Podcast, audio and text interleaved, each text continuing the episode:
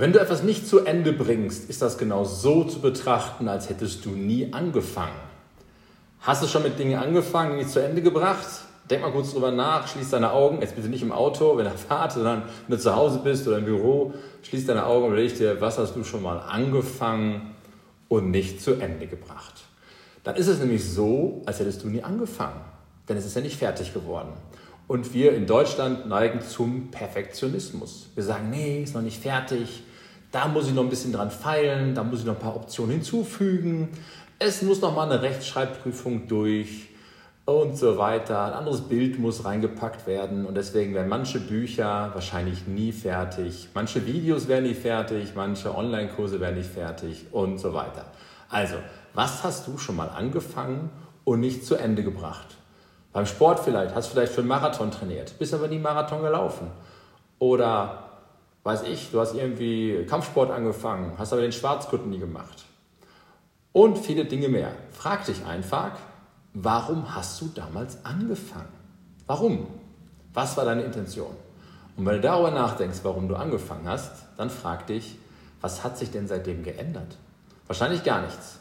Viele Menschen fangen mit guten Vorsätzen im Januar immer an. Mein Tipp, wenn du gute Vorsätze hast, fang heute an.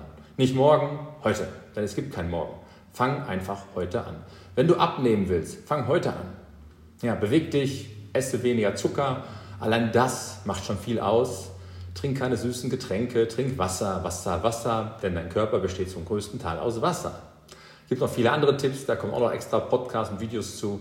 Also bitte, bitte, bitte, wenn du etwas nicht zu Ende gebracht hast, dann mach es bitte, denn wenn du mal irgendwann, wie ich immer sage, mit deinen 85, 90 Jahren in deinen Pampers liegst, dann bereust du eher die Dinge, die du nicht gemacht hast, nicht zu Ende gebracht hast, als wenn du vielleicht mal einen Fehler gemacht hast und hast es nicht geschafft. Das ist gar nicht so schlimm. Nur du bereust Dinge, wenn du sagst, ja, ich wollte damals mal einen Marathon laufen, ich wollte damals ja mal einen Schwarzgurt machen in irgendwas, ich wollte mich ja mal selbstständig machen und so weiter, ich wollte mal die Welt bereisen, tu es einfach.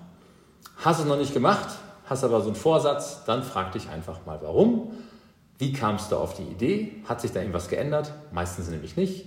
Du hast es meistens nur vergessen. Ja? Schreib's dir auf, wenn Ziele, die du aufschreibst, sind schon zur Hälfte erfüllt. Erzähl darüber, was du vorhast. Du kannst das auch machen. Die Politiker nicht, weil die reden immer viel, machen aber nichts.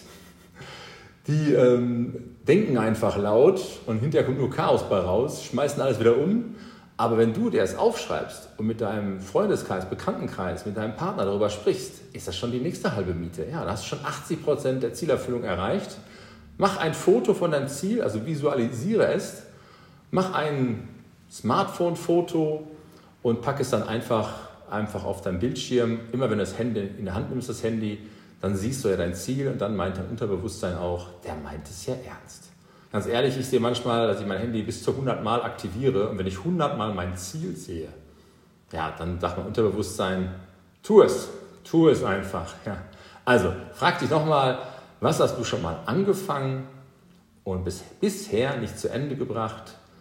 Und frag dich vor allen Dingen, warum hast du damals angefangen? Ich freue mich über einen Kommentar, auf dein Gefällt mir, abonniere gerne den Kanal, kannst mir auch gerne eine E-Mail schicken an info@deinversicherungsvater.de wir können auch gerne einen Podcast zusammen aufnehmen und ich freue mich, wenn wir beide mal miteinander sprechen. Liebe Grüße, dein Versicherungsvater Frank. Wollte schon sagen, de. Okay, ciao.